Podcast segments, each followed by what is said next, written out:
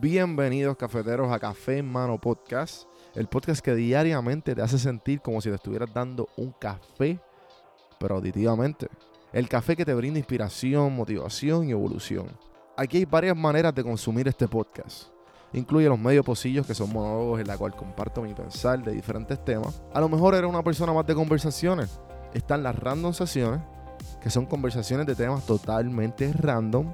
Y por último, están las entrevistas, hablando de los momentos más profundos del desarrollo de diferentes tipos de personas. Ahora, coge tu café en mano, disfruta, relájate y vamos a empezar lo que hay para hoy. El podcast es traído a ustedes por Puerto Rico Sin Filtro. Puerto Rico Sin Filtro te ayuda a ti con tu negocio, con tu marca personal y especialmente con tu podcast. Yo soy parte del equipo de PR Sin Filtro y si entras a cafemanopodcast.com y ves el botoncito de reservar consulta, vas a ver todos los servicios que ofrecemos. Ya hemos ayudado a gente con los intros, eh, haciendo su podcast, creando sus páginas, bueno, con un montón de cosas. Así que acuérdate, me escribes a mí en Don Juan del Campo en todas las redes o entra a cafemanopodcast.com para más información. Por si no sabía, Café Mano es parte de la red de podcast de PR Sin Filtro. Si entras a prsinfiltro.com slash podcast, ahí están todos los podcasts que poco a poco la familia sigue creciendo. Ahora mismo está el Pocket con Ana Resto, repara tu crédito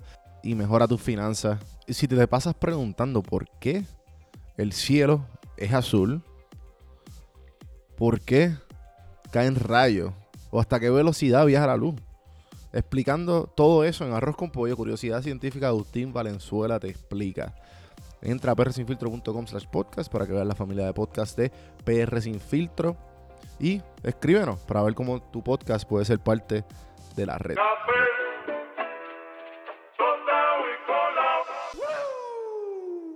Señoras y señores, pueblo de Puerto Rico. Y bienvenidos a la gente que no es de Puerto Rico, a este programa. Que se llama Café en Mano. Pues el, el animador, señoras y señores, se llama Juan Víctor. Gracias, Comay, por ese intro.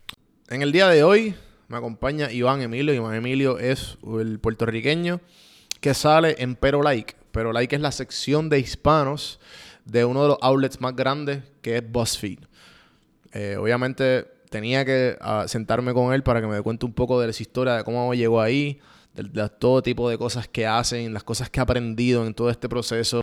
También como puertorriqueño se tuvo que, eh, pues, obviamente, mudar para buscar mejores oportunidades. Hablamos de, de cómo es eh, todos estos sentimientos que uno encuentra viviendo afuera de la isla y a la misma vez creciendo profesionalmente y personalmente. Y obviamente todas las experiencias que ha tenido. La, la conversación estuvo muy buena. Espero que la disfruten el episodio de hoy. Y nada, aquí les dejo la conversación con Iván Emilio de Pero Like de BuzzFeed.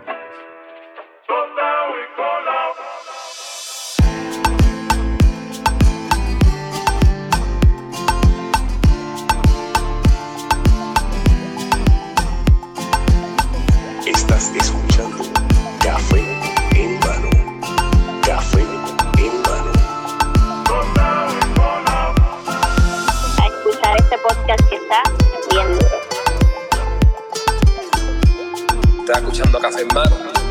Así que vamos para adelante. Saludos cafeteros, bienvenidos a otro episodio de Café en Mano Podcast.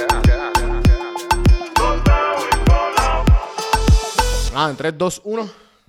Iván, Emilio, bienvenidos a Aquí Café en Mano. Podcast. Al fin, al fin lo, lo logramos hacer. Mano, en verdad me da mucha, mucho placer eh, haberme cruzado contigo hace unos meses, yo diría que hasta años atrás. ¿Cuánto tú llevas eh, en, en la vida de las redes sociales y trabajando todo esto? Pues mira, yo pues yo fui para la universidad a Full Sail University en Orlando y estudié Media Communications y empecé en el 2013. So, desde Mm. ahí es que yo me puse a, a bregar y aprender todo lo del social media. Ok. So, yo te diría que desde ahí fue que empecé como que con el grind de haciendo YouTube videos y posteando en Twitter y en Instagram a mis 30 followers. Eh, pero you Nice. gotta start somewhere, ¿verdad? Sí, bien brutal, bien Ah, brutal. Pero como tal así, este, bien profesional, que le da duro en hasn't- eh, eh, ha, sido como que de aquí ha su- seguido subiendo. Yo te digo que fue en el 2017 cuando me mudé para Los Ángeles Ok. en enero de 2017. Ahí fue que me mudé y empecé como intern en BuzzFeed y de ahí pues... Qué exagerado. Qué exagerado. Sí, sí, sí. Este, mano, pues es un placer tenerte aquí. Bienvenido a Café Hermano. Gracias, gracias. Yo tengo una mezcla de, de diferentes tipos de personas, eh, empresarios, influencers o gente que está haciendo cosas bien diferentes como tú que estás acá y, y mano, y, y cuando me, me crucé con tu perfil y contigo, fue como que, mano, tengo que tener una conversación con él. ¿Cómo es esta experiencia loca de representar a... Porque si lo pones así, o sea, a, a Puerto Rico en una de las plataformas más grandes del mundo. O sea, que, que Sí. viene siendo BuzzFeed, que viene siendo la sección de ellos de hispanos, que es Pero Like, ¿verdad? Sí, así mismo es. Eso está Eh, tan un- loco, mano. ¿Cómo, es eso? lo- Es una loquera y, y- y te digo que no, yo como que caí ahí eh, siendo como que el represent, like, eh, representation de Puerto Rico como tal, porque yo empecé como intern en BuzzFeed Ajá, y ajá. eso era como que yo ayudaba a la compañía entera como que como production assistant o Eso editándole. Sí, videos, sí, sí. cosas así, pero era como para nosotros aprender. Entonces, poco a poco, pues, entonces yo me mudé como que de, de, de intern, me convertí en fellow y en, en el fellowship lo que uno hacía era que yo producía un video a la semana. Yo, de que lo grababa, eh, yo tenía que estar encargado de todo el casting y toda la cosa, y después yo lo editaba, todo eso tenía que ser de lunes a viernes, y el viernes ya tenía que estar el, el video ready. Y eso estamos como que compitiendo uno con otro porque somos como 10 fellows eh, en tres meses y después contratan a... Fellows, como Fellows es como internship, ¿no? Es como que el... Sí, pues es como el, el level up del internship. Veo, veo, veo. Sí, el sí. internship es para nosotros hacer como production assistance y aprender y, y- y familiar- familiarizarnos con, con todo y ellos también conocernos. Ok. Y si, si uno pues cae bien allí, pues entonces te extienden tres meses más para el fellowship. exacto. Sí, sí, y como quien dice, si se te graduaste, si la pasaste Exacto. bien y te graduaste. Y pasar la prueba. Ajá. Ajá, ajá. Y pues yo pasé la prueba para el, el fellowship y ahí pues hice el fellowship. eh, y lo loco es que a mí no me dieron el full-time job al principio. Eh, entonces, pero yo lo que hacía era que volvía para atrás para proyectitos así freelance. Y me quedé, yo hice mi fellowship con Pero Like, porque desde el principio yo decía, yo soy boricua, yo quiero hacer contenido Claro. para este canal latino, que estaba empezando para ese entonces. Sí, eso es lo que te iba a preguntar, que, que si ya cuando tú entraste a BuzzFeed, eh, pero like existía. Porque me imagino que porque ellos como que empezaron a sacar cade- cadenas mientras más, cuando crecieron, ¿verdad? Ya cuando Sí. estaban bien arriba empezaron como que a sacar diferentes tipos de canales. Ajá, así, así fue. BuzzFeed como tal no es ni tan viejo. Yo te diría que como en el 2013 fue que hizo el boom de video. Claro, Eh, claro. So, pero Like empezó en el 2016. So, cuando Wow. yo empecé en BuzzFeed llevaba un año, que eso no es nada. Em, so, todavía ellos estaban aprendiendo cómo todo bregaba. No había un boricua en el equipo. eh, lo que había era dominicanos, eh, mexicanos, salvadoreños, colombianos. em, pero no había, no había un boricua. So, ese fue como que mi. Yo- Wow, cabrón, so que tú yo- fuiste el primer boricua en el grupo. Qué bufiado. en el, en el grupo como tal, eh, una de las social media managers del equipo es boricua, pero ella trabaja con publishing y haciendo el social media Sí, y como que no, no era un social media presence, era más como que el era detrás de las cámaras y toda esta cuestión. detrás de las cámaras, sí. Entonces, pues yo vi, ese fue mi in, y yo desde el principio, cuando yo hice mi entrevista, tú tienes que enseñar un video. De como que un BuzzFeed style video y mi video fue American Say Puerto Rican Slang, era como que bien al grano de que esto es lo que yo quiero hacer. Y creo que por eso pues me ayudó a seguir para adelante porque era como que bastante diferente al resto de la gente que estaba ahí y a lo mejor quería hacer el- la misma cantidad, como que el mismo estilo de video y cosas así. Claro, claro. Ah, pero entonces pues, como te dije que al principio no me dieron el full time, eh, me dieron como que un poquito de, de feedback y me dijeron, ok, bregan esto, esto y esto. Yo tenía 22 años, acababa de salir de college cuando empecé eso, yo todo esto era nuevo para mí. claro. Entonces, pues me seguía puliendo y seguía volviendo para BuzzFeed a freelance en... Yo fui PA en una serie, eh, volvía para editarle videos, después estuve un tiempo editando en el Instagram de Tasty, del BuzzFeed Tasty, pero Nice. siempre me quedé envuelto hablando con los de Pero Like hasta que ellos vieron mi, mi progreso y me dijeron, bueno, pues entonces ahora es tiempo de que, de que regrese. Ajá. Sí, y pues sí. ahí fue que oficialmente me hice el productor y talento de, de Pero Like y ahora pues yo soy el, el boricua, el boricua. Ahora está Eli, que Eli es mitad boricua y mitad mexicano, que entonces él como que habla de sus dos raíces, pero entonces yo soy el único boricua de la isla que obviamente Sí, te- pues nosotros criado tenemos y- nuestro propio estilo, nuestra propia cultura in a way. Sí, como que cuando. Cuando, o sea, no es lo mismo, obviamente, un, un, un boricua que es bicultural, que sabes que como el, como Eli, como tú dijiste, que pues obviamente es mexicano y boricua, versus los boricuas que, sabes, que solamente tienen la cultura de nosotros, que, que es Puerto Rico. So que Sí. es bien, es, es una gama totalmente diferente. Pero igual es, es bueno porque te da dos tipos de perspectiva. Acá yo me he dado cuenta mientras estuve produciendo, ¿sabes? Yo, a mí, yo he estado produciendo contenido para Puerto Rico desde que empecé. ¿Sabes? Porque yo llegué aquí en Atlanta, de, de- obviamente de Puerto Rico, y empecé a- a crear contenido basado a mi experiencia en Puerto Rico.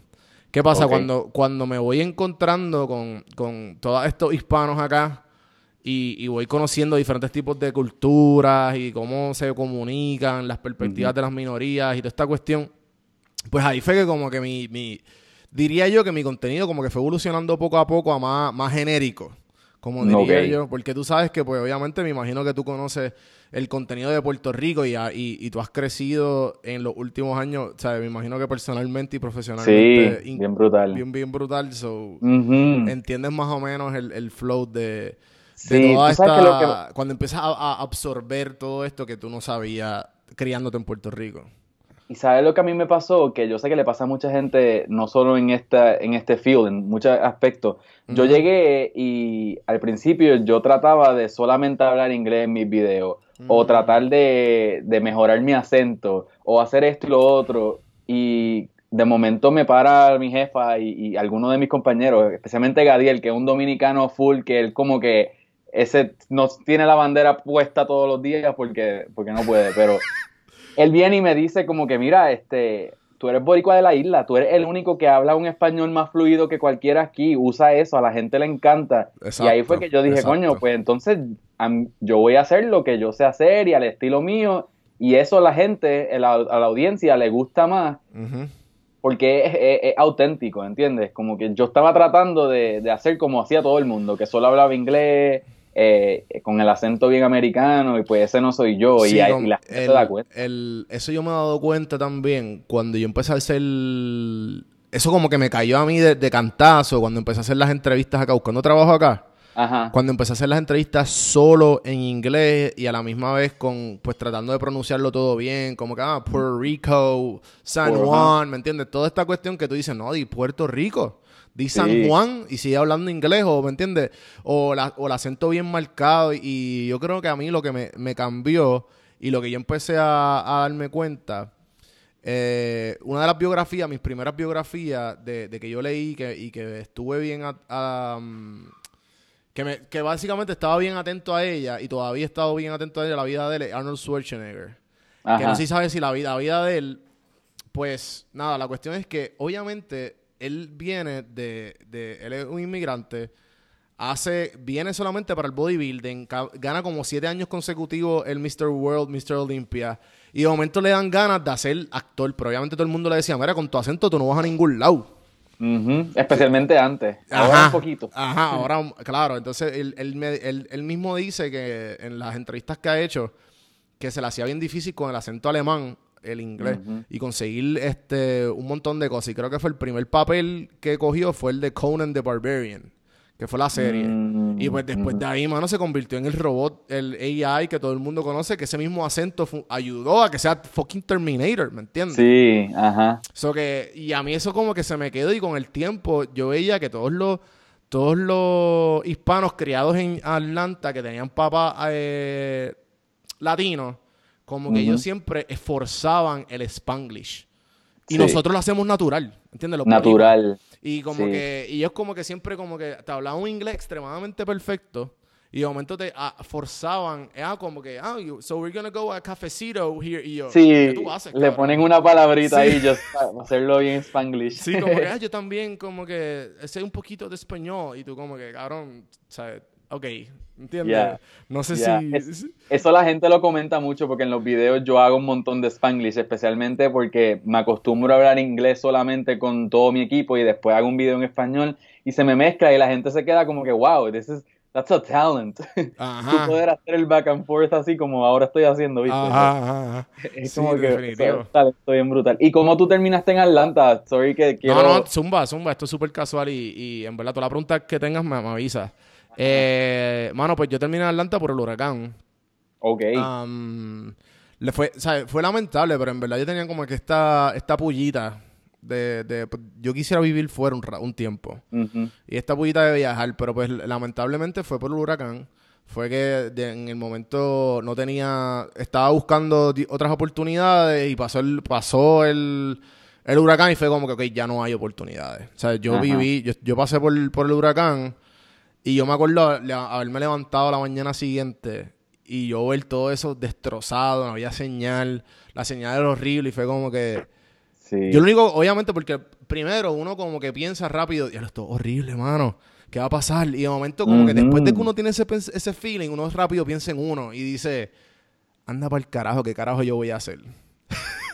¿Y ahora qué? Diablo, mano. Y, y, pues mi hermano llevaba tiempo aquí, trabaja por una aerolínea y, Ok. Este, y me dijo, mira, pues si se quieren, a mí y a mi mamá me dijeron, me invitó. Y el resto de historia, yo pensé que eran, pensé que era un mes que me iba a quedar allá. Aja. Y me, y me quedé en el sofá de mi hermano por 10 meses buscando trabajo y le debo la vida a él. Y después de ahí fue como que ahí fue que nació el podcast. Yo tenía un montón de proyectos en Puerto Rico y un montón de side hustles. Y pues como que fueron formándose acá lo que verdaderamente me gusta, que es esto de la creación de contenido y especialmente los Ajá. podcasts. Sí. Y, desde el 2017 eh, llevo haciendo este podcast. Y pues empecé con cool. mi network de Puerto Rico, después empecé a conocer gente acá y pues empecé a mezclar y después dije, porque yo, sí- yo soy el único que... Yo empecé el podcast haciendo entrevistas online. So, cuando empezó la pandemia, yo como que tranquilo que yo tengo esto mangado. Ajá. Y ahora que la gente está en su casa haciendo nada, tú aprovechas. Sí, por eso que como que ahora yo veo todos los que están bien arriba en Puerto Rico haciendo, eh, cuando se mudaron a solamente internet, tú ves la calidad y yo, diablo, loco, mi calidad está bien cabrona. ¿Sabes? Como que... Ya I have to- I have to- yo tengo que dar un, un pat in the back por eso mismo. Sí. sí. Pero, mano, pues ahí llegué, pero no te miento, como que siempre querí, tengo la... O sea, estoy anhelando volver y prontamente creo que volveré, pero vamos a ver. Vamos Ok. a ver. ¿Te da, te da ese feeling o ya tú estás, ya tú hiciste tu vida ya? Tú sabes que a veces lo pienso, pero es que es difícil porque a veces uno como que ve tantas oportunidades aquí, especialmente para el entertainment world, que Sí, yo- y hay tantas cosas que yo quiero hacer, Esta me gusta el meca. hosting, me gusta la actuación, la producción y es como que pues puedo irme para Puerto Rico con mi familia, pero no va a ser lo mismo, ¿entiendes? So, llevo un poquito más de tres años aquí, so yo voy a tratar de darle, darle, darle, a ver qué cae y ¿Te, Veremos a ver. eh, ¿Conoces a Luis Oyola?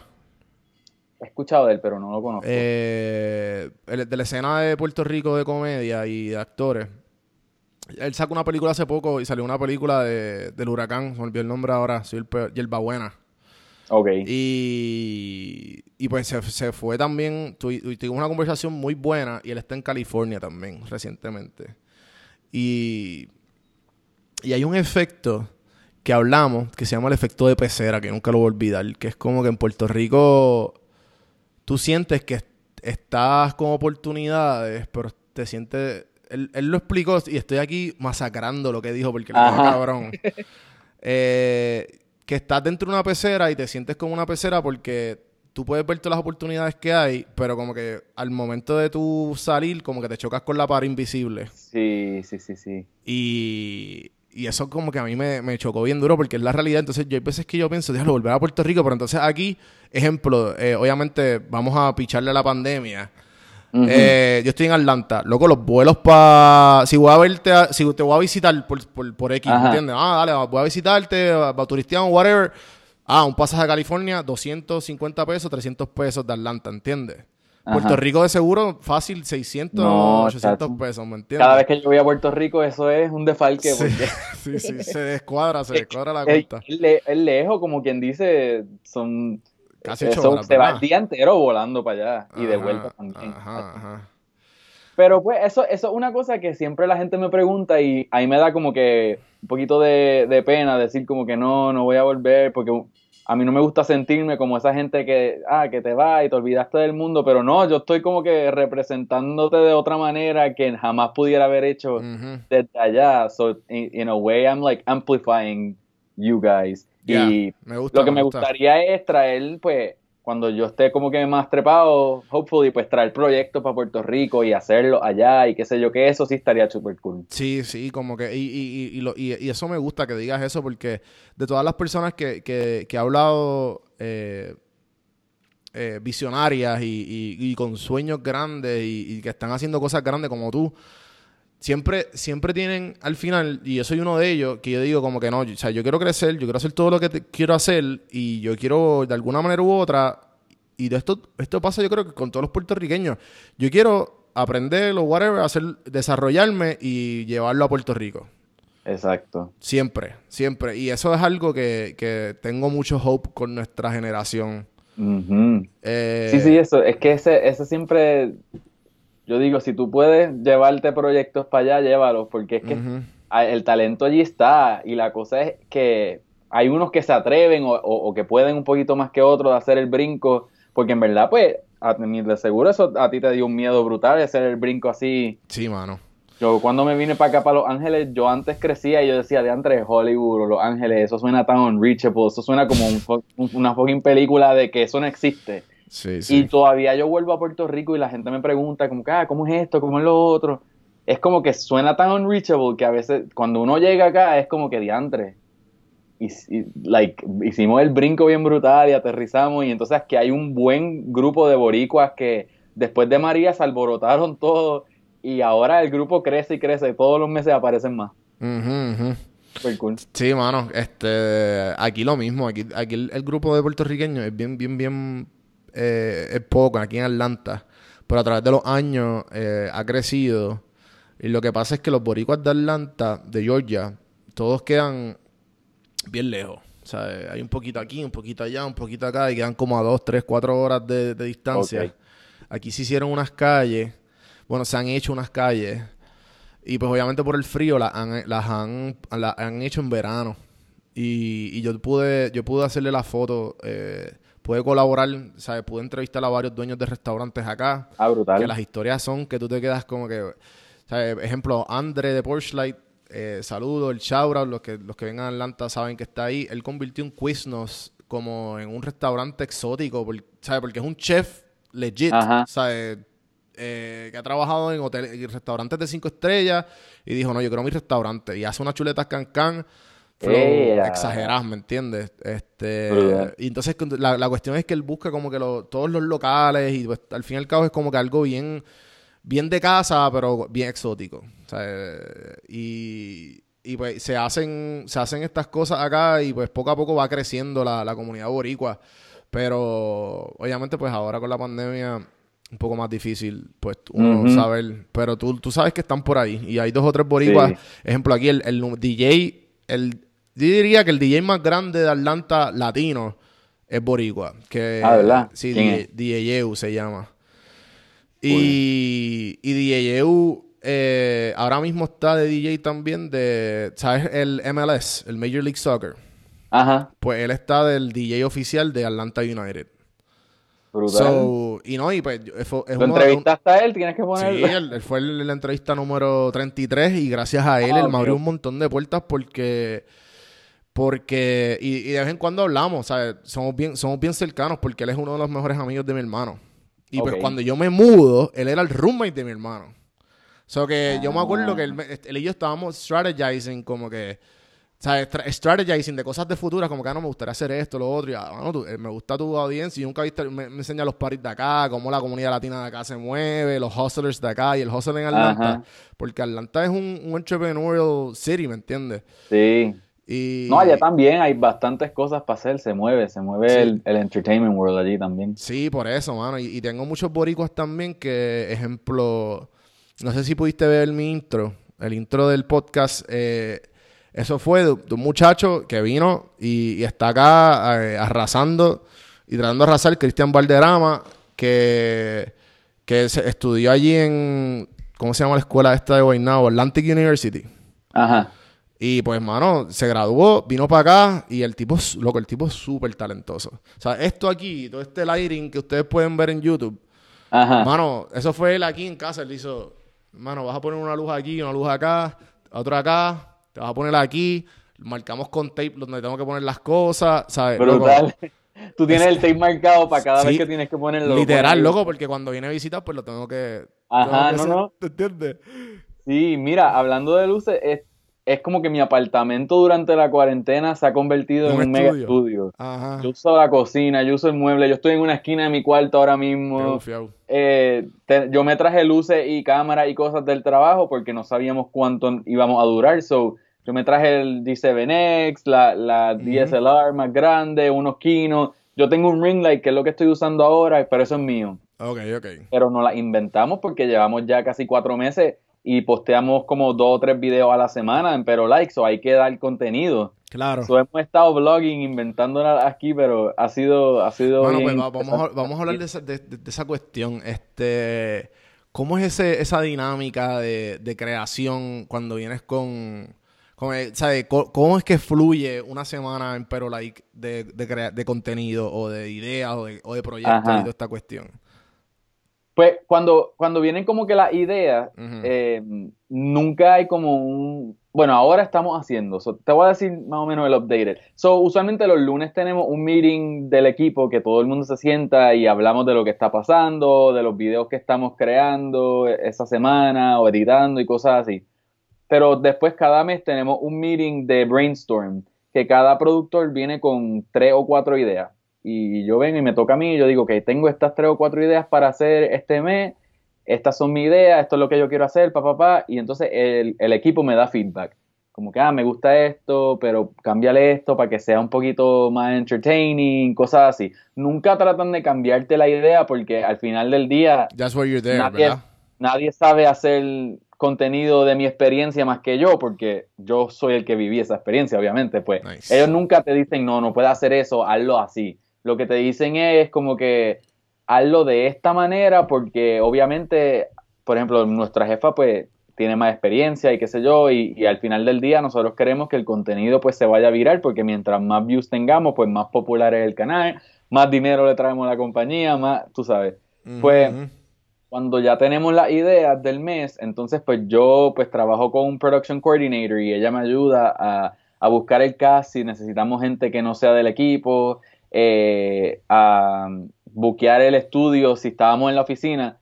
Nuestra oficina tiene como, como 15 diferentes estudios chiquitos, que son como que salones, pero, pero ahí es que grabamos todos los taste tests y las entrevistas y cosas así. Pues buqueamos el estudio, este, bufiado. te- bu- buqueamos el production assistant, cosas así. Entonces yo, además de ser talento en Pero Like, nosotros hacemos todo. Yo lo produzco, yo grabo, a veces me toca editar los videos, eh, yo salgo en los videos de los otros que si me necesitan, pues yo salgo en ellos. Eh, hacemos Sí, de, un de todo. show. Sí, literalmente un one man show full. Sí, Ahora esto es que está, tenemos está, un esto está de- moldeando a ser un, un entrepreneur para el futuro. bien brutal y, y ahora es que tenemos un poquito más de ayuda de- editando porque se dieron cuenta que nosotros editándonos editábamos los videos y teníamos que estar planeando el próximo, o nos tardábamos más editando, so ahora podemos como que darle el video a un editor y ellos lo editan más rápido porque ese es su trabajo, es lo único que están haciendo. So, so así es, en verdad eh, todas las semanas es diferente. Cuando estábamos en la oficina, habían veces que estaba toda la semana sentado en el escritorio trabajando y había veces que estaba toda la semana en un estudio. Mano, y, este, veces y, este, y, grabábamos- este, eh, y este tema de, ¿sabes?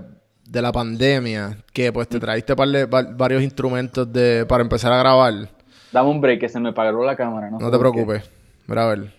Puede ser que... ¿Cuánto llevamos? Ah, llevamos 25 minutos. Puede Sí, ser que se overheat. O la batería. Mira, a ver. No, la batería está bien. Para mí que es que yo creo que para de ver... no sé si es que para después de 20 minutos o algo así, pero está grabando otra vez. Ok, estamos.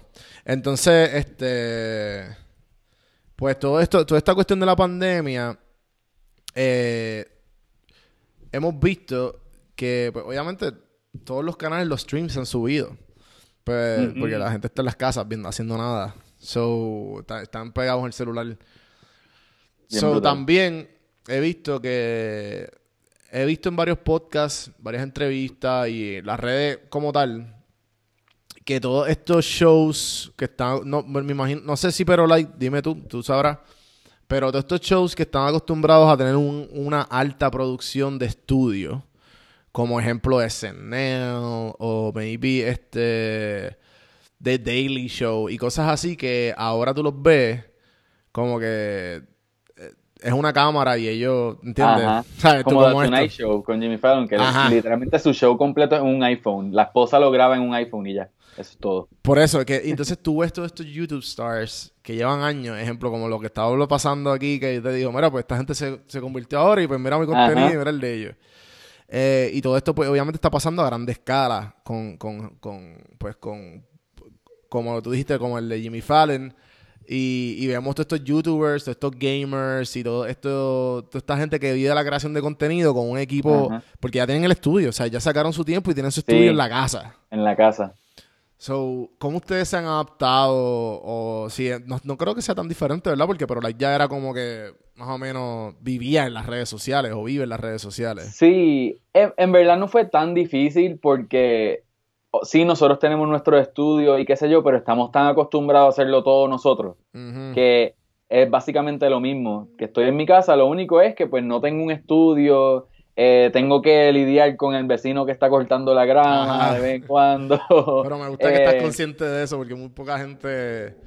Eh, o sea, he grabado entrevistas en el carro como que y tú escuchas como que el tu, tu, tu, tu, tu, los ¿En boquetes y cosas así. Como Ay, no, no, no. Mira, yo no sé si, si es porque yo hago esto, pero yo soy como que bien específico. No, mano, sí, no. Cada vez que yo tengo un video, una entrevista, es como que me voy a encerrar, que la luz esté bien, que el audio suene bien. Sí, sí. yo, yo soy bien como que perfeccionista, por No. eso a lo más seguro estaba jodiendo mucho con... No, pero gracias, en verdad, esto, eso es súper, ¿sabes? Es bien...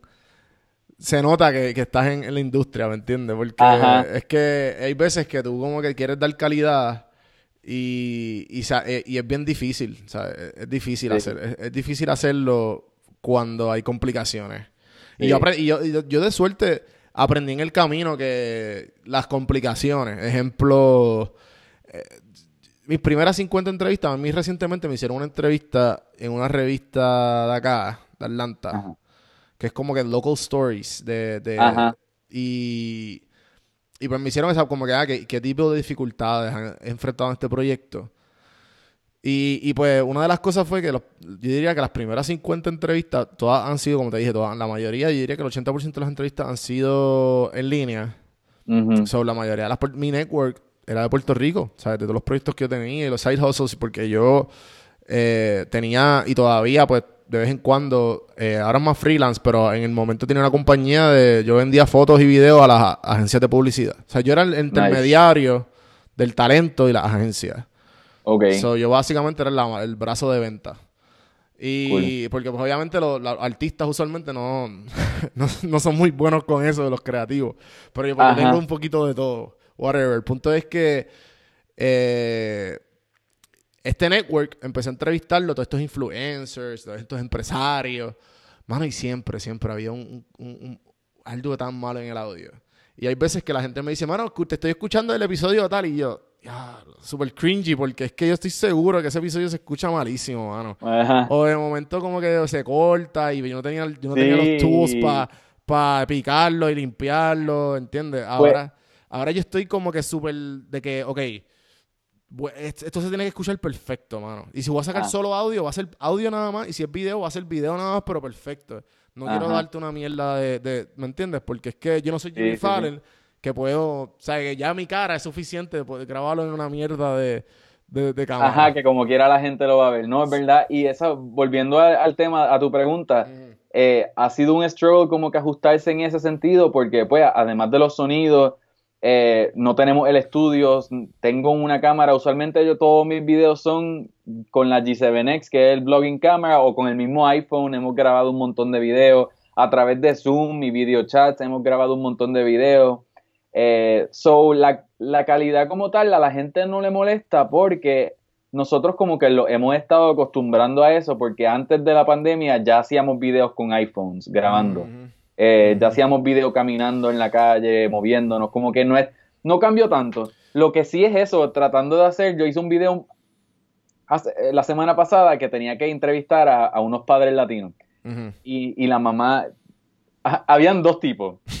Había un, un muchacho que es blogger y es influencer y qué sé yo, pero tiene hijos, pues yo dije, pues vamos a traerte el video. Y había una mamá que era la- una prima de, de una de mis compañeras y ella, pues obviamente no trabaja en esta industria. Y la diferencia, el, el tipo entró y el mega estudio, un micrófono como el tuyo, las luces Ujú. atrás. Y después entra ella y se escuchaba el nene llorando y ella, Sí, ¿Cómo? sí. ¿dónde tú quieres que ponga el teléfono? Espérate, y usa un vaso para poner el teléfono. Sí, sí, sí. y sí. uno pues tiene que tener como que la paciencia de explicarle, mira, pues trata de buscar esta luz, muévete para acá. Eh, Yo le digo, enciérrate yo le en digo a mis cuarto. invitados que, que, que se pongan, si están en la webcam de la, de, de la laptop, que se pongan el, el del celular, el light, y lo pongan así de- de- en, el- en la Ajá. laptop. va, y, loco, eso, eso Sí. hace una diferencia del cielo a la tierra. Aunque sea un, un low quality cámara. Loco, Sí. excelente. Pero sí, te entiendo 100%, mano. Eh, Que pues, yo creo que por eso es que ahora yo estaba bien, bien pendiente. no, y gracias, a- gracias. En verdad se, se aprecia un montón. Eh, otra cosa que te quería preguntar. eh, cuando estás haciendo, vi que hiciste un media tour hace poco en Puerto Rico. En Puerto Rico, brutal. Y entonces yo estaba hablando con... ah, de casualidad, pues obviamente yo, como tú, o sea, como tú bien dijiste, que aquí la, com- el- la comunidad, no la comunidad, este... Bueno, sí, ajá, el entertainment world aquí en Atlanta, Ajá. casi todo se firma aquí, que yo me di cuenta cuando llegué aquí. Sí, O sea, que Mucho. el- yo soy super geek de Marvel. Loco, aquí todo, es- to- todo se filmó. Todos los Avengers, tú ves, pasas por... Mira ahí, mira, esos son Stark Industries. ¿Me entiendes? Como que... Es como que... Está cabrón. El punto es que... Una de las cuestiones... Me, me crucé con esta boricua que todavía no la he entrevistado. Que sale en, en The Walking Dead. Eh, Paola... Se me olvidó el nombre. Eh, y... sé, sé quién habla, pero no me acuerdo el nombre. Sí, pues ella. Pues nada, la cuestión es que ella me dijo que sí. La- le, le- le dije que sí, como que mira, estoy súper intrigado. Yo no vuelvo aquí hace tiempo, o sea, que me tuviera que poner al día porque tampoco quiero, ¿me entiendes? Eh, no estar, no, no verlo. Pero, Ajá. y no saber de qué, de qué preguntarle de su personaje. Eso es lo más interesante cuando uno tiene que entrevistar y no sabe nada. Sí, literal. Ha pasado. mano. Y este, nada, la cuestión es que ella me dice que tiene que pedirle permiso a AMC. So, yo te pregunto, como que cuando tú hiciste ese media tour, tú, tú, tú tienes, o sea, es esto mismo, o sea, tú, tú tuviste que, mira, voy a hacer esto. Pues, pues, mira, eh, creo que si yo le hubiera pedido permiso, me hubieran hecho hacer un proceso mucho más largo. No me iban a decir que no, pero a lo mejor iban a, a decir, pon- ponme en el email, ponme sí, sí, para estar pendiente que todo salga bien. Pero esto lo bregué yo, como que no fue a través de BuzzFeed ni nada. Lo bregué yo con, con- con mis papás allá y, y un publicista de Puerto Rico. So, so, no, no tuve que pedir, no es como que tengo que pedirle permiso. Pero entonces yo lo que hice fue que el, el Media Tour fue todo a base como que mío y mi experiencia y mudándome Obvio, a Los obvio. Ángeles esto, y sí. hablaba de Pero Life porque eso fue parte de mi carrera. Pero, Pero- no era de es que, que- yo me sentaba y decían aquí, este, promocionando a Pero Like y solamente Pero Like, hablaba de mi canal de YouTube, hablaba de todo. So, en realidad, pues no, no era como que BuzzFeed me envió a yo promocionar a Pero Like. Era yo como que promocionándome pues a mí y a mi social media y a Claro, mi experiencia y todo. Pero a ellos no les molestaron, o sea, ellos vieron todo y no, Sí, no porque también, obviamente, me imagino que, el, que esta cuestión de, de spoiler, ¿verdad? Cuando tú grabas algo y filmas algo, es como que Sí. no puedes dar spoilers, no puedes Ajá. decir nada. Que... No, obviamente uno pues habla de lo que ha hecho ya, de lo que salió. Y de los videos que enseña, pues lo que salió. Está difícil, mano. Yo me imagino. Sí. Yo vi que, mano, hiciste lo de Elmo. Y eso para mí estaba Brutal. mindfuck. Eso te- Mira, eso fue como que, eso, y eso no fue ni hace tanto. Eh, la experiencia más, más surreal. Hans, ven acá. Ajá, sigue hablando, sigue hablando. Eh, la experiencia, una de las experiencias más surreal que yo he tenido, porque en realidad, pues yo estaba hablando con él por, por cámara. Eh, fue como algo como tú, que pues estábamos hablando por video, pero teníamos nuestra cámara puesta para que la calidad sea mejor. Y, o sea, yo he sido fanático de- desde chiquito de, de Elmo y, y Sesame Street, y como que no sé, ese como que encuentro de mi childhood con like, mi carrera estuvo demasiado brutal. Loco, es que Elmo, como que... Iconic. Sí, mano. Y, El y- momento que él habló, porque al principio me, me hablaron, me habló el puppeteer, porque Y es el este, mismo, y es el mismo. Porque cambió hace como como unos 5 o 6 años, yo creo, hace poco. Y el, No pu- hace tan- y el puppeteer hace la, la voz también. Sí, el puppeteer es el que hace la voz. Ok. Eh, pues él me habló cuando, cuando entramos a la entrevista, ah, pues estamos ready, esto es lo que vamos a hacer, this is what we're gonna do, pa, pa, pa, pa, pa. So yo no hablé con la voz de Elmo hasta que yo dije como que we're here with Elmo, how are you? Y él me habla y tú puedes ver en el video mi cara como mis ojos se abren, que es como que, oh my god, like, eso estuvo brutal.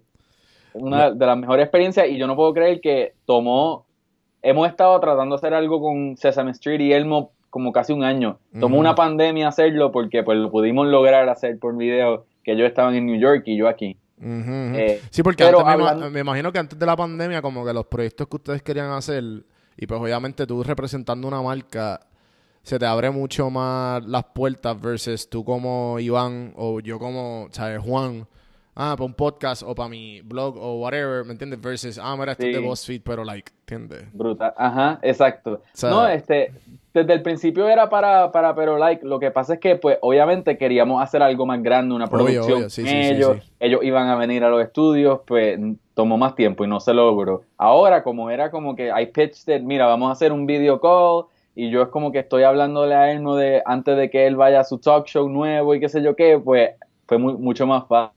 Round de los videos bastante rápido. Yo grabo un video y en menos de dos semanas ya el video está, está fuera, ya está, está ready para Sí. ponerlo en, en internet.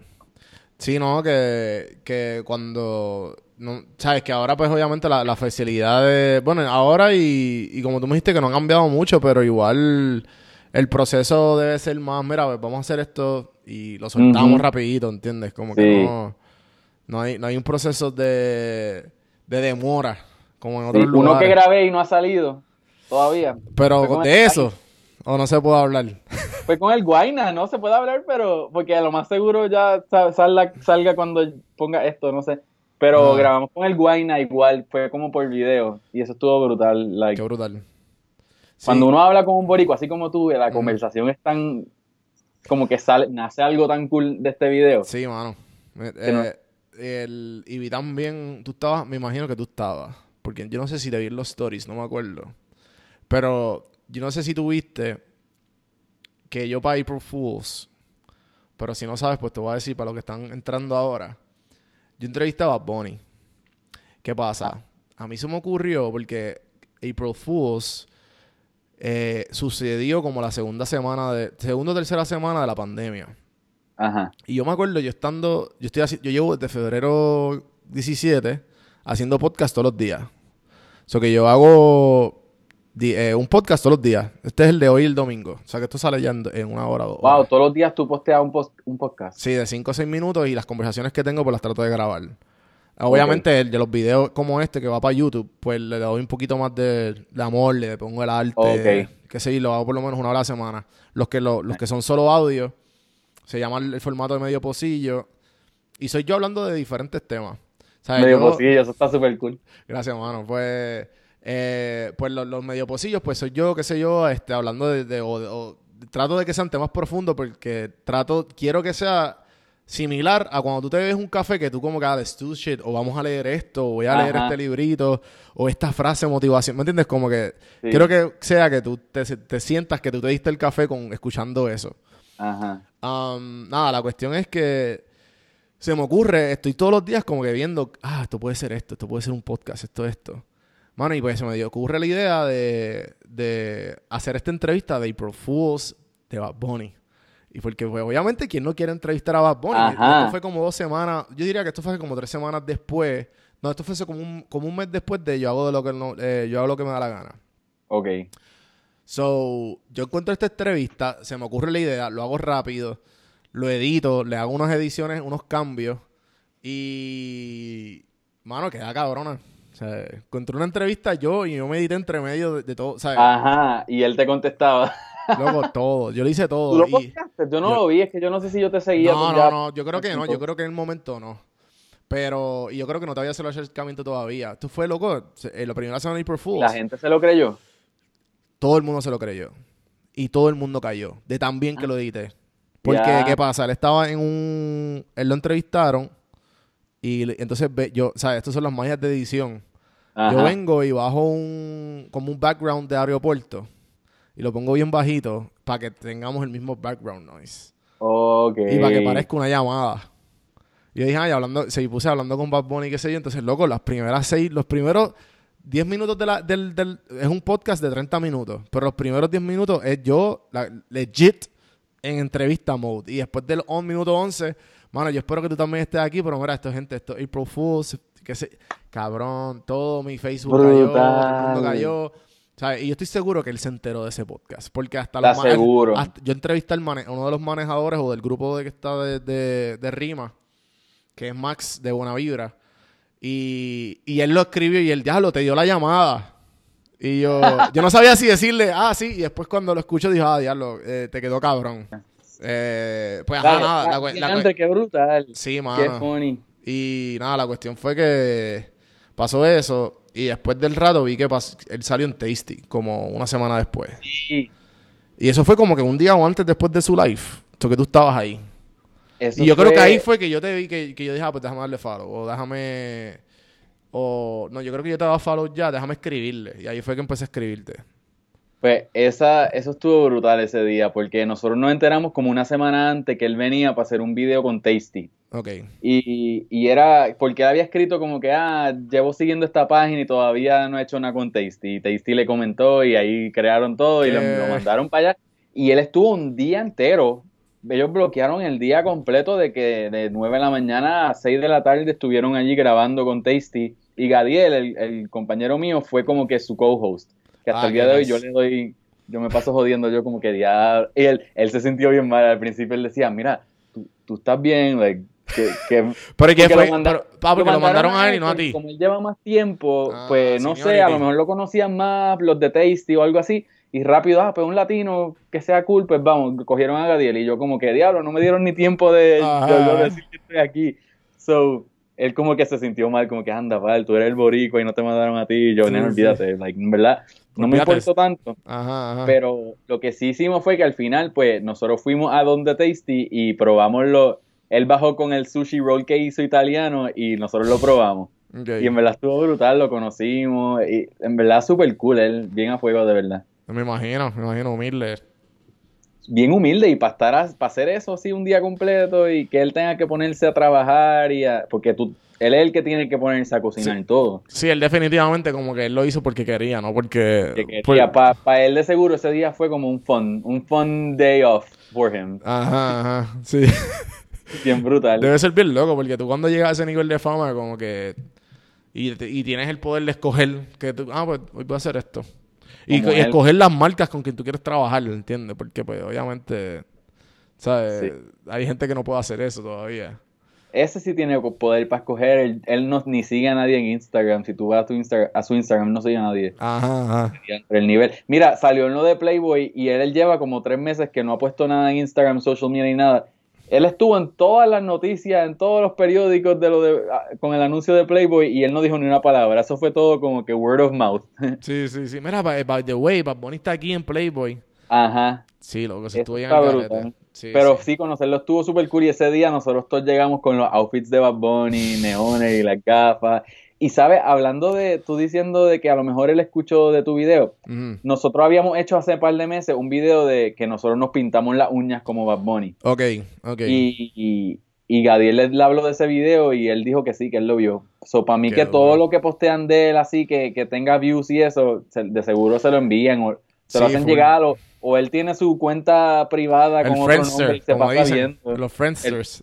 Ajá, Sí, ajá. claro, desde seguro, loco, porque es que, es que, ¿cómo él puede, cómo él puede, es que tú no te pones a pensar como que, ¿cómo puede estar tan consciente de lo que está pasando y viviendo la vida, una vida normal cuando tu Insta, por ejemplo, como que cuando todo el mundo está en Instagram, todos tus panas están en Instagram y tú no, ¿me entiendes? Tú no puedes.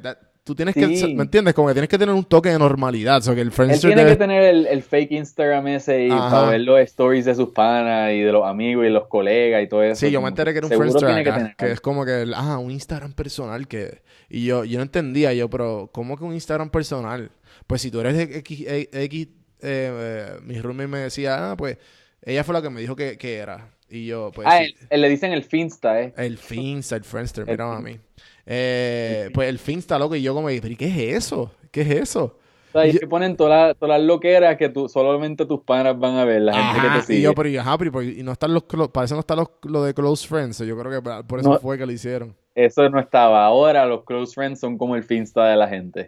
Veo, veo. Ve- debe tener un, un Finsta. Tiene que tener un Finsta de verdad. Mano, y, y vi también que acabo de verlo y estoy como que. En verdad con- me dio, o sea, eh, me dio sentimiento ver el documental de Walter Mercado y ver que usted, yo sé que ustedes también hicieron algo, no sé si fue antes o después de lo que, que él falleció. Um, Pero obviamente eso pasó, esto salió en Instagram, la sema- eh, perdón, en, en Netflix la semana pasada. Ah, semana pasada. So, eh, Yo lo vi, yo lo vi, ya, ya lo he visto dos veces. Está brutal ¿En ese documental. Es, es tan, es tan interesante como él como que desapareció y uno no sabía nada de él y ahora salió el documental y es como que coño, yo quisiera que él estuviera vivo para ujú. aprender más de él porque tú ha- e- ese documental te hace como que quererlo aún más. Sí, y no, ya que eh, está muerto, pues no, es como que... Sí, como no, que no. te, te lo ponen otra luz y en verdad eh, molesta. O sea, yo como... O sea, yo como, empre- como empresario en proceso y, y pues a la misma vez en esta vida de creación de contenido, en esta vida de, de estar en la luz, en el ojo público, eh, grande o, o whatever. O sea, y lo ve a él que tiene... que lo- logró lo que logró todo lo que él decía era, era como que cualquier persona lo podía coger como bien. Y Sí. siempre fue, fue, fue de los primeros, como quien dice, motivadores. Ujú. No importa si tú creías o no, tú te ibas a sentir identificado con lo que él decía. Sí, con lo que él decía, bien brutal. Sí, mano. No, y, y hacer, pues nosotros, del video que tú hablas de Pero Like, eso fue, lo grabamos como en marzo, pero era para, para promocionar el, el documental. So, en Oh, el ok. video, si tú lo ves, salen los productores del, y los directores del documental que los entrevistan al principio, nice. entonces este, son- salimos nosotros. ¿Y son boricuas hicimos- o no? Eh, no, no creo que todos son boricuas, creo que uno de, en verdad no estoy seguro, fíjate, yo creo que no. Interesante, Pero- ¿verdad? Como que eh, everywhere, ¿sabes? Todo- Everybody, Ajá, lo- everybody loves todo- him.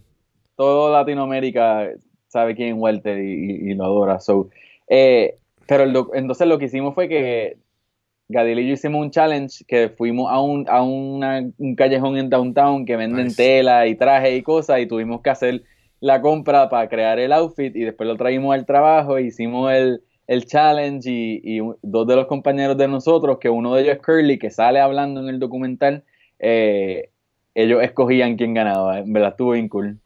Nice. Eh, Y ahora, pues lo siguieron, como, como salió el documental ahora, pues volvieron a repostearlos, o todo el mundo estaba dándole share. Pero ¿y por qué, por, por qué la- él lo, sabes? Si fue promoción, por eso te pregunté, porque lo vi, lo vi que fue como que hace tiempo. Y esto salió hace, y el, y, y el documental salió hace como una, ¿sabes? Salió el lunes pasado. ¿Por qué, por qué lo hicieron tan, tem- bueno, tan temprano? Sí, pues fíjate, no tengo idea. Yo también pregunté lo mismo y decía, ¿por qué estamos haciendo, posteándolo ahora si todavía faltan como tres meses para que salga? Sí, Acuérdate, en tres meses, y tú, ah, que te vas a poner el calendario. Ajá, es como que ah, eh, todavía no sale, pero ya mismo apúntenlo. Pero no, no sé por qué, pero lo postearon Para mí que era más como por el fondo del Walter Mercado Challenge y justo cuando después de, de hacer ese video fue que salió lo del coronavirus, estábamos en cuarentena, so necesitaban postear video, so yo creo que ellos dijeron, este video está bien cool, es funny, esto es lo que se necesita ahora, lo postearon, como que para postear algo.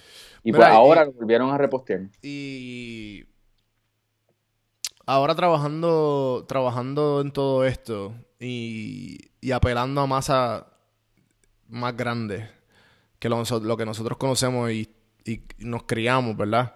¿Cómo, ¿Qué cosas has aprendido de todo esto? Sea, ¿qué cosas tú dirías que son las más eh, que te han, te han, se han quedado contigo? Wow. Eh, una de las cosas es solamente aprender de, la, de las otras culturas latinas. Como que en Puerto Rico, pues uno, como tú dices, está en la pecera, está en nuestro bubble y uno se cree que sabe de la cultura latina, pero en realidad no sabe nada.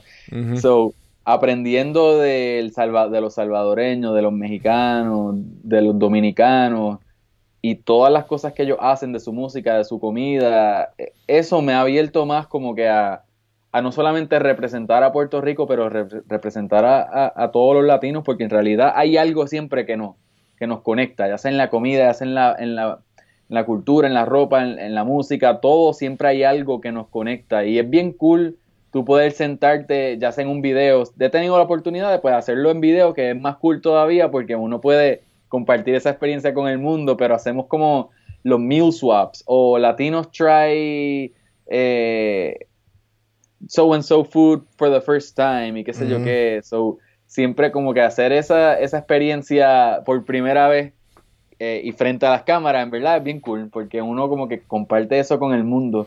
Claro. Eh, pero yo siento que ahora más que nunca como que tengo la responsabilidad de, de enviar contenido positivo y de, y de poner el nombre de todos los latinos en alto, de educar a la comunidad latina en lo que es el racismo, que pues es una cosa que, que es un tema que mucha gente le da miedo tocar, pero ahora pues en estos momentos es algo que pues nos sentimos Además de que lo queremos hacer, también nos sentimos obligados porque tenemos esta comunidad latina que nos escucha y nosotros pensamos, bueno, pues si vamos a hacer un contenido y ellos ya no están escuchando, pues vamos a, vamos a darle esta educación, como quien dice.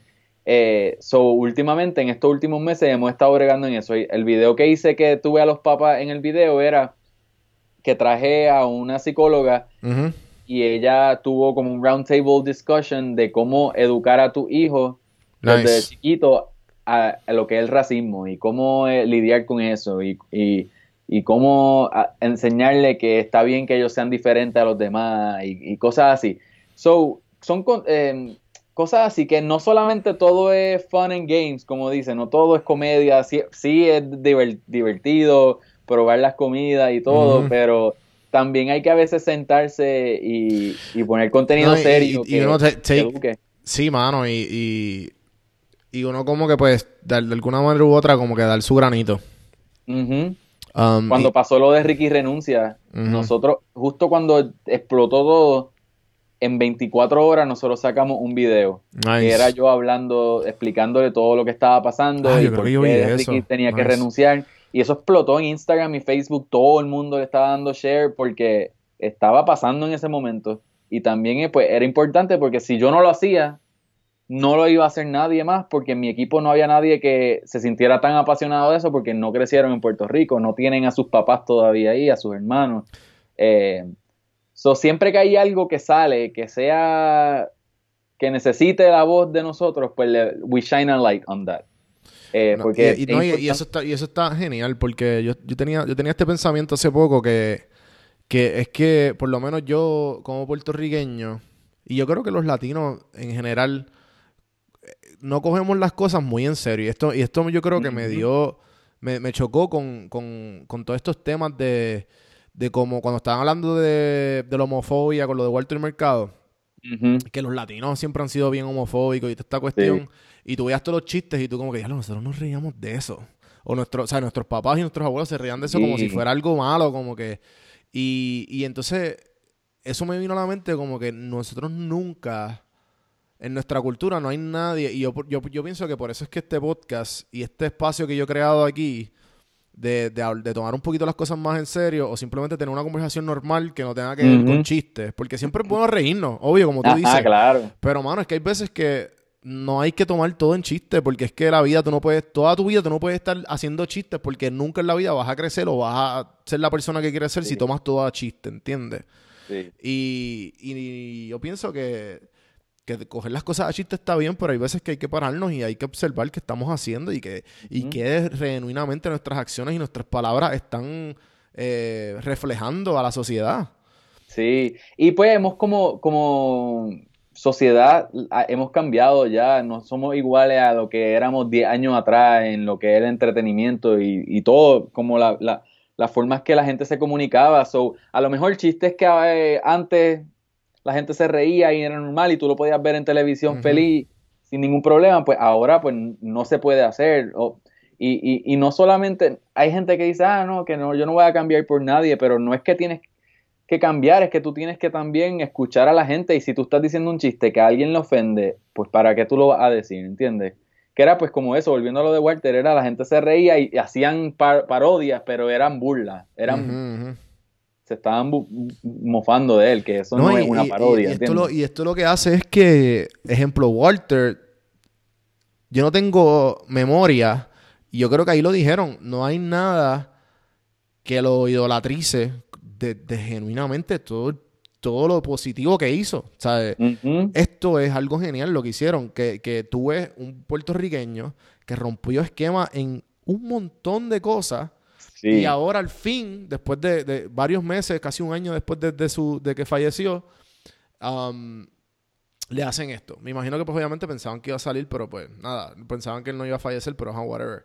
Eh, no es el punto. El- lo que quiero llevar es que ahora, después de 50 años, más de 50 años, es que le deciden hacer algo. Porque en el mismo documental él dice que él vivía 100 años a- ahead. Ujú, So, antes la gente no iba a idolizar nada de lo que le estaba haciendo. Sin embargo, ahora es como que, wow, tú estabas haciendo hace 50 años lo que la gente está tratando de lograr hacer Sí. hoy en día. ¿Entiendes? Sí, Por sí. eso es que yo creo que ahora es que de verdad ellos dijeron, eh, se merece ese documental. Sí, mano. Eh, nada, este, ya llevamos más de una hora aquí. Eh, creo que ya nuestro... ¡Ah, diantre! nuestra, nues- el equipo que tengo ya mismo muere. Este, eh, eh, hemos tenido que hacer varios, varios ajustes de edición aquí, pero para, para despedirnos y antes de que digas las redes sociales, donde conseguimos, dónde podemos ver, dónde podemos apoyar, ¿qué sugerencia, qué solicitud le quieres dar a la audiencia de Café en Mano, a todos los, a los que están entrando hoy a escucharlo, la gente que lleva aquí escuchando tiempo? ¿Ahí ¿Qué le quieres decir? Te doy el, el spotlight para, para decir lo que tú quieras. Bueno, pues primero que, que, que si la gente está interesado o ya están envueltos en lo que es ser influencer, en lo que es ser productor de video, de contenido en social media, que realmente usen su voz. Porque la audiencia se, se da cuenta cuando tú solamente estás posteando cosas porque es lindo, es porque es lo bonito, porque es lo que la gente le gusta, pero cuando hay algo serio que pasa, cam- haz el shift y, usa tu voz porque tienes una audiencia grande escuchándote que, necesita escuchar lo que, tú tienes que decir eh, bajo cualquier tema, sobre cualquier tema.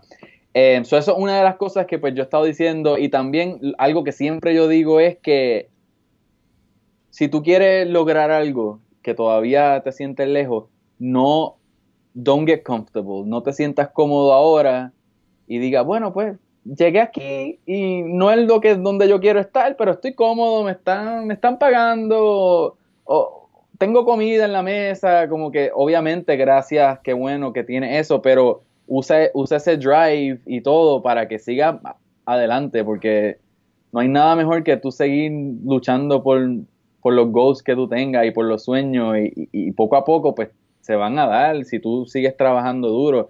Pero yo pude haber fácilmente quedándome en, Orlando trabajando en la universidad que me, en la misma universidad que yo me gradué, me dieron un trabajo y yo estaba de lo más cómodo allí, pero yo no me quise quedar ahí porque that was not my dream, ese no era mi, mi meta. Entonces, pues yo traté de, de seguir para adelante y es lo que yo siempre le digo a la gente, que no se sientan cómodos, que si tú quieres lograr algo, sigue trabajando, no va a estar fácil, no va a ser lo más cómodo del mundo, pero vas a tener que hacerlo porque eso es parte de la aventura. Wow, mano. Boom.